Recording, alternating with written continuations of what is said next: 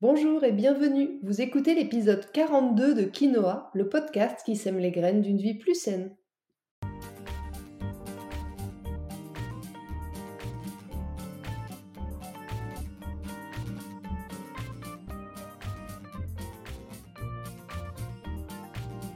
Je suis Julie Coignet, naturopathe et coach santé.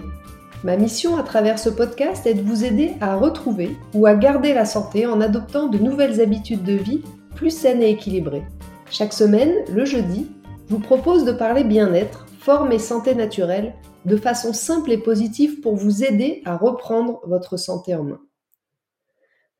Dans ce 42e épisode de Quinoa, nous allons parler de l'alimentation adaptée aux sportifs. Et pas que aux sportifs de haut niveau, rassurez-vous, mais à vous toutes et tous aussi, vous qui pratiquez une activité sportive régulière parce que vos besoins nutritionnels et vos enjeux santé sont différents d'une personne sédentaire. Je vous explique tout ça dans cet épisode. Bien sûr, comme je vous le précise régulièrement, les conseils que je vous transmets ici sont généraux, s'adressent au plus grand nombre. Je ne tiens pas compte des cas particuliers qui, eux, sont plutôt le sujet des consultations personnalisées. Allez, c'est parti. Forcément, je me dois de commencer cet épisode par un petit rappel L'activité physique régulière, variée et adaptée est indispensable pour votre santé. Régulière signifie deux à trois fois par semaine. Bien sûr, ça dépend aussi de votre activité le reste du temps. Si vous avez déjà un job très physique, vous pouvez bien sûr réduire un peu.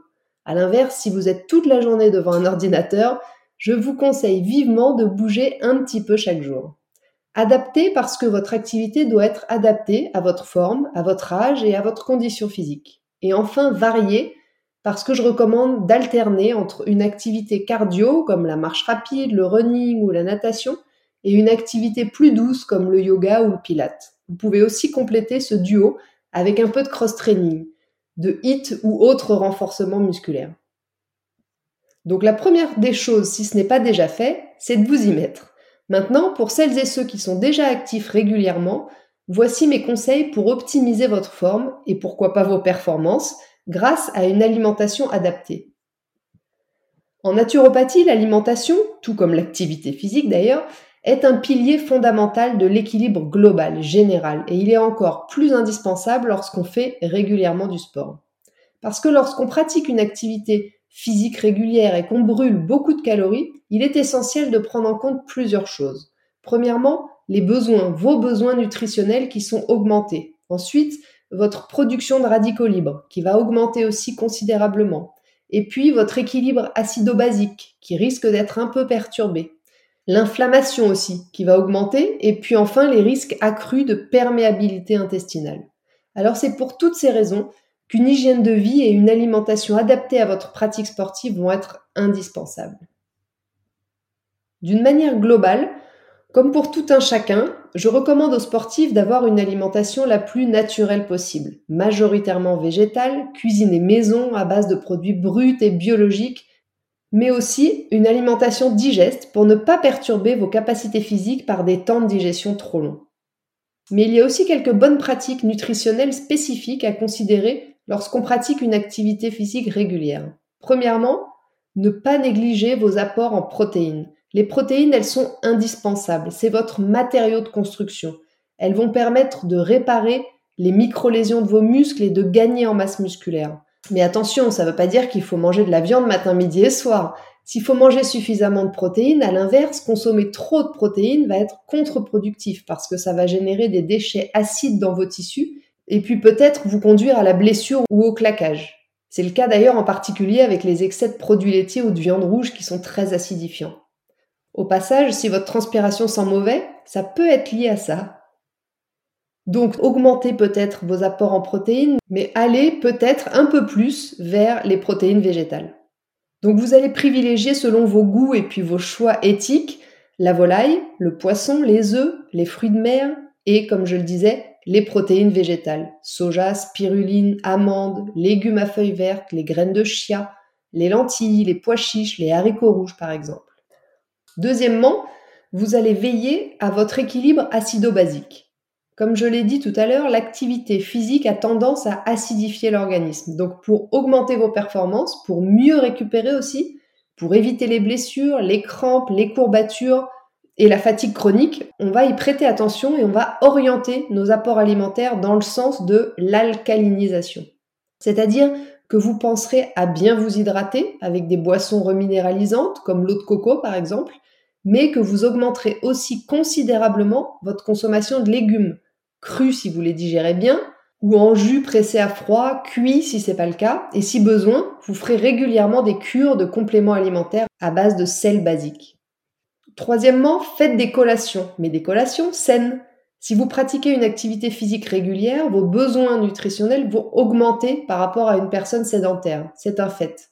Donc soit vous augmentez vos rations aux trois principaux repas, soit, selon votre tempérament, vous serez plus à l'aise d'ajouter plutôt une petite collation le matin ou dans l'après-midi, voire les deux en fonction de votre pratique sportive. Bien sûr, je vous déconseille de vous jeter sur les sucreries industrielles et raffinées qui vont plutôt risquer d'augmenter l'acidité de votre terrain et de perturber votre glycémie qu'autre chose. Une collation saine et adaptée, ça sera plutôt une collation à base de fruits de saison, frais, d'oléagineux, amandes, noix, noisettes. Ça peut être aussi un smoothie vert ou encore si vous avez le temps de le préparer, un pudding de chia ou une part de gâteau maison avec une farine complète par exemple, ou une farine sans gluten et puis du sucre complet aussi. Quatrièmement, ajoutez du bon gras dans vos assiettes. Le gras, on en a déjà parlé plusieurs fois et dans un autre épisode de podcast, il est indispensable pour tous, mais tout particulièrement pour les sportifs. Parce que les acides gras de bonne qualité vont avoir des effets protecteurs et des effets réparateurs sur les tissus sollicités. Et puis, ils sont aussi un très bon fournisseur d'énergie. Donc, vous limiterez bien sûr tous les gras saturés et trans qui se trouvent dans les aliments frits, dans la charcuterie, dans les plats préparés, les viennoiseries, les produits laitiers, etc. Et vous choisirez plutôt des acides gras insaturés tels que les oléagineux, encore une fois, amandes, noix, noisettes, l'avocat, les poissons gras, le saumon, les sardines, le maquereau, et puis les huiles de première pression à froid, riches en oméga 3, comme l'huile de colza, de lin, de cameline ou de chanvre. Cinquièmement, je vous invite à consommer les bons glucides au bon moment. Les glucides, ils sont, comme les protéines et les lipides, donc le gras dont on vient de parler, indispensables au bon fonctionnement général de votre corps, mais d'autant plus lorsque vous pratiquez une activité physique régulière plus ou moins intense. Les glucides, c'est à la fois les sucres rapides, les fruits, les biscuits, les barres de céréales, et puis les féculents, riz, pâtes, légumineuses, pommes de terre.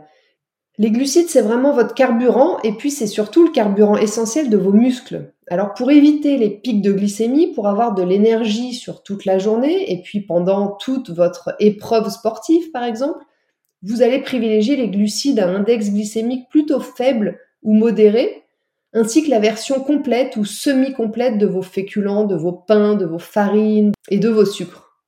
Éventuellement, vous irez même vers une, une option sans gluten si votre digestion est capricieuse.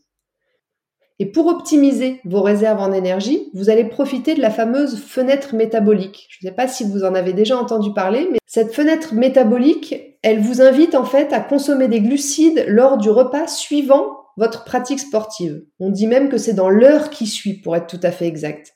En fait, ça permet une meilleure assimilation des nutriments pour aider à récupérer musculairement et puis accélérer la perte de gras. C'est vraiment à ce moment-là, dans l'heure qui suit l'effort sportif, que vous avez besoin de recharger votre corps en glucides et en glycogène. Donc, vous composerez votre assiette post-entraînement avec des protéines, des légumes et des féculents, et bien sûr un peu de bon gras pour recharger la perte utilisée pendant le sport. Ce qui donnera par exemple un repas de midi protéines plus légumes si vous faites votre sport en fin de journée et un dîner protéines, légumes, féculents. L'inverse si vous faites votre sport le midi. Sixième conseil, commencez votre journée avec le bon petit déjeuner. Le bon petit déjeuner, pour la plupart d'entre vous, ça devrait être un petit déjeuner riche en gras et en protéines. Mais ne vous méprenez pas non plus cette fois-ci, ça ne veut pas forcément dire des œufs, du bacon ou du fromage. Si vous n'avez pas faim le matin ou que le salé ne vous attire pas, sachez que vous pouvez aussi trouver ce qu'il vous faut dans un smoothie vert avec du lait végétal et de la poudre de protéines végétales ou encore dans un pudding de graines de chia par exemple. Par contre, pour les becs salés qui ont faim le matin, je vous recommande du pain complet ou du pain sans gluten, un œuf coq ou mollet, du jambon, de l'avocat ou encore de la truite fumée. Septième point, pensez à booster vos apports en antioxydants. Le fonctionnement classique, on va dire, du corps produit des radicaux libres que l'organisme euh, neutralise naturellement grâce aux antioxydants dont il dispose et qu'on lui apporte par l'alimentation.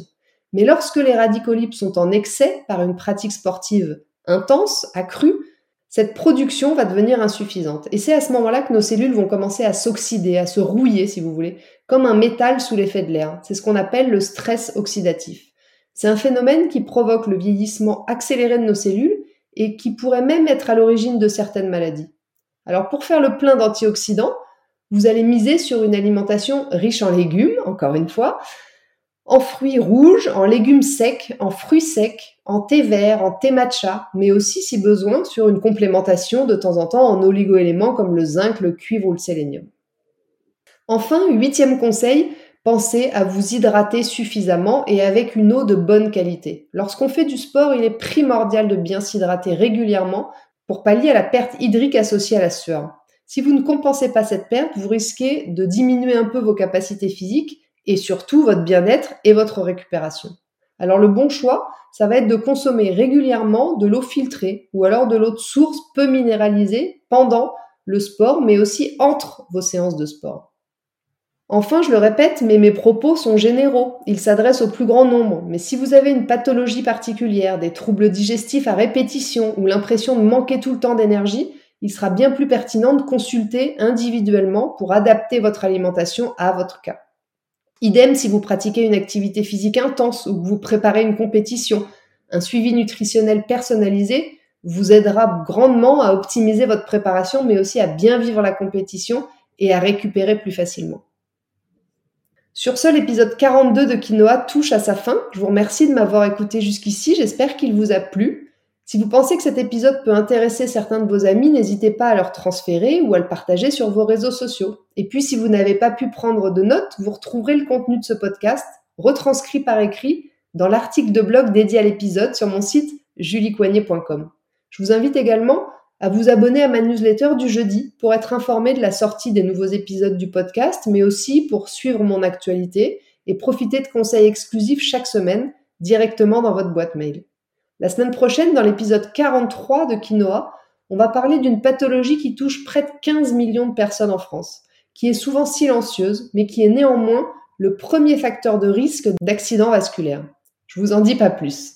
En attendant, si vous voulez me faire un petit coucou ou échanger, j'en serais vraiment ravie et je vous invite à me rejoindre sur Instagram, juliecoignet-du8 naturopathe. Et n'oubliez pas, comme le disait très bien l'abbé Pierre, il ne faut pas attendre d'être parfait pour commencer quelque chose de bien. À bientôt!